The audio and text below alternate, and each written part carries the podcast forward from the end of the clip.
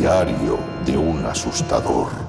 El podcast dirigido a quienes se dedican o quieren dedicarse profesionalmente a los espectáculos y experiencias de terror.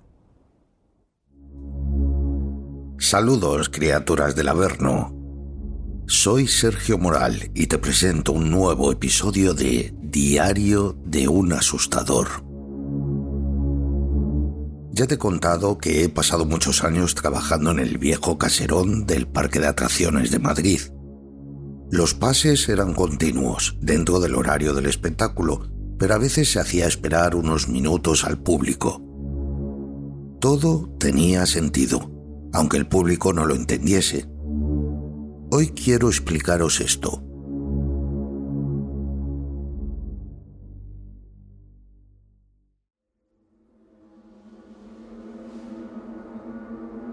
Llegas como cliente a El Viejo Caserón, el famoso pasaje del terror de Madrid. Ves que no hay nadie esperando y corres por aquel laberinto de colas para llegar cuanto antes a la entrada, con tu ticket en la mano. Te encuentras con una reja, cerrada con una cadena y un candado, y ese siniestro enterrador se acerca lentamente mirándote a los ojos. Te estremeces pensando en que ya no hay vuelta atrás y que estás a punto de cruzar esa puerta y subir esas terroríficas escaleras para entrar en la casa. Los nervios están a punto de acabar contigo, pero para tu sorpresa, el enterrador te indica que el próximo pase se realizará en unos ocho minutos. Te toca esperar. Tú como cliente piensas que los actores estarán disfrutando de un descanso y por ello no te pueden atender. Y puede que estés en lo cierto, pero también puede que no. Pero ¿y si no están descansando? ¿Por qué me hacen esperar? Pues todo esto tiene su explicación. Esto se hacía por diversas razones. La primera de esas razones, en efecto, es que se trataba de los descansos reglamentarios. Por otro lado, tratábamos de gestionar los grupos todos seguidos. Cuando había cantidad suficiente de público para organizar dos o tres grupos, el speaker les daba acceso a uno tras otro. Cuando este flujo continuo de visitantes frenaba, se realizaba una pequeña pausa hasta que afuera, en las colas, se acumulase otro mínimo de grupos, de este modo, el scare actor no tenía la obligación de estar continuamente en su escena y podía moverse a camerinos por un breve espacio de tiempo, beber agua, asearse o simplemente descansar ligeramente.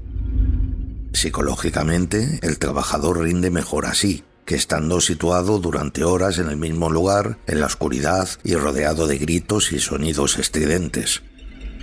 El goteo continuo de grupos, con intervalos de minutos entre ellos, mermaba mucho la paciencia de los trabajadores, y con este método que te he contado todas esas sensaciones se minimizaban. Pero estas acciones no solo estaban destinadas a cuidar, entre comillas, a los scare actors. En la medida de lo posible, siempre que la afluencia del público no era superior a la normal, se realizaban ciertas estrategias de sugestión, y la espera del público era una de dichas estrategias. Te cuento varias razones de esto. Si dejas esperando al público unos minutos, das tiempo a sus mentes para que le den vueltas al coco. Recuerda que lo que imaginas es lo que más miedo te da, y para ello necesitas esos minutos para pensar y pensar y hacer volar la imaginación. Evidentemente, el espectáculo tiene que disponer de las herramientas para apoyar y acrecentar esa sugestión, y el viejo caserón las tenía. La fachada de la casa ya era de por sí terrorífica, oscura, con ventanas tapadas, realista, daba mal rollo. Su jardín era en realidad un cementerio, lleno de coronas y tumbas cuidadas al detalle y cercanas a la realidad. De hecho, las coronas eran reales. No te voy a desvelar de dónde procedían, al menos de momento. Delante justo de las colas, a plena vista del público, se encontraba la famosa salida de arrepentidos. Tú, como público, te encontrabas allí esperando y veías ese cartel. Uno se imaginaba, ¿salida de arrepentidos? ¿El público se arrepiente? Pero ¿qué hay allí dentro, Dios mío? Y bueno, si se daba la casualidad de estar en las colas y presenciar cómo alguien abandonaba por esa puerta, ya acojonaba aún más, porque todo el que salía por esa puerta lo hacía con la cara desencajada, fruto del pánico, o incluso abandonaban llorando con ataques de ansiedad. Cosas que siendo público te crean inseguridad y una gran sugestión. Piensa que el próximo en subir las escaleras y entrar allí eres tú, no solo estaba la salida de arrepentidos delante de los que esperaban, también se encontraba la salida del espectáculo, y el público era testigo de todos los grupos que salían gritando, llorando y algunos a gatas incluso por aquella puerta. Uno se preguntaba qué te iban a hacer ahí dentro para que salieras en ese estado. ¿Qué demonios había dentro de esa casa que hacía que la gente saliera corriendo de ella? Evidentemente la salida estaba colocada allí para que el público que esperaba presenciara todo aquello y aumentar la sugestión. Otro punto muy importante era el sonido ambiente que estaba tan acertadamente distribuido por los exteriores de la casa. Por el día, una música siniestra y efectos de sonido de cuervos o truenos.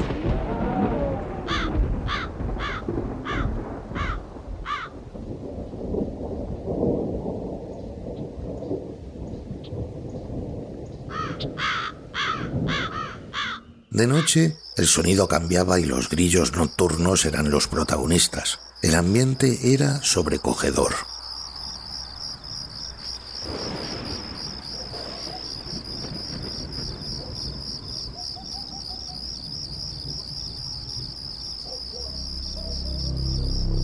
Y bueno, ¿qué decir de los carteles que abundaban por la cola del espectáculo? Carteles que, además de las normas, advertían que el lugar no estaba recomendado para personas con problemas cardíacos, nerviosas, embarazadas, etc. Otros de esos carteles indicaban que te pensaras dos veces el sacar la entrada porque no se admitían devoluciones. Imagínate por un momento estar allí esperando y estar leyendo esos carteles, además de todo lo que ocurría a tu alrededor, personas saliendo gritando por la salida, personas abandonando por la salida de arrepentidos, esa casa con ese aspecto y desde la cual se escuchaban gritos desde el interior, ese cementerio, ese sonido de ambiente, ese enterrador tan mal rollero en la puerta. Y tú ahí engullendo toda esa información durante ocho minutos y dejando que tu imaginación volase. Quizá algunos de estos elementos de sugestión no estaban realizados a propósito y eran fruto de la casualidad, como por ejemplo el emplazamiento de las salidas tanto de arrepentidos como del espectáculo, pero está claro que eran todo un acierto. Decirte como dato anecdótico que en el pasaje del terror que se montó en Parque Sur, un complejo comercial en Leganés, Madrid, se rediseñó la salida del espectáculo para que estuviera situada de cara a las personas que entraban en él, y fue una estrategia que funcionó muy bien. Quizás si tú montas un pasaje o espectáculo así, no pusieras las facilidades para instalar estas salidas en los lugares adecuados, pero estoy seguro de que sí que puedes adoptar los otros trucos para aumentar la sugestión y preparar a tu público. Espero que ahora entiendas el porqué de los tiempos de espera del público y que, más allá de ser un problema de gestión, es una estupenda estrategia para causar miedo antes incluso de que los visitantes entren en el espectáculo. Hoy por hoy existen muchos pasajes del terror que no aplican estos métodos, pero podrían, ya que han sido testados durante años, en mi caso particular en el viejo caserón. Piensa en si en tu propio espectáculo puedes realizar o diseñar algo así, si es viable o no lo es. Quizá no te habías parado a pensarlo, pero debes conseguir que la función y el trabajo de su gestión comience antes de lo que tu público cree. ¿Podrías adaptar estas cosas? Dale una vuelta y escríbenos para saber tu opinión. Pues nada, pequeña criatura, con esto finalizo este programa. Si te gusta todo este contenido, te pido que apoyes este podcast compartiéndolo todo lo que puedas. Espero que lo valores con 5 estrellas en iTunes, en Spotify y sigas escuchándome y dejando comentarios. Te lo agradeceré muchísimo. Recuerda visitar terrormakers.com, donde encontrarás muchísima formación exclusiva y una comunidad cada vez más grande de locos y apasionados por el terror.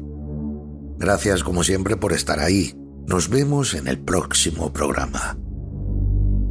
Criaturas, que vuestros dioses os acompañen.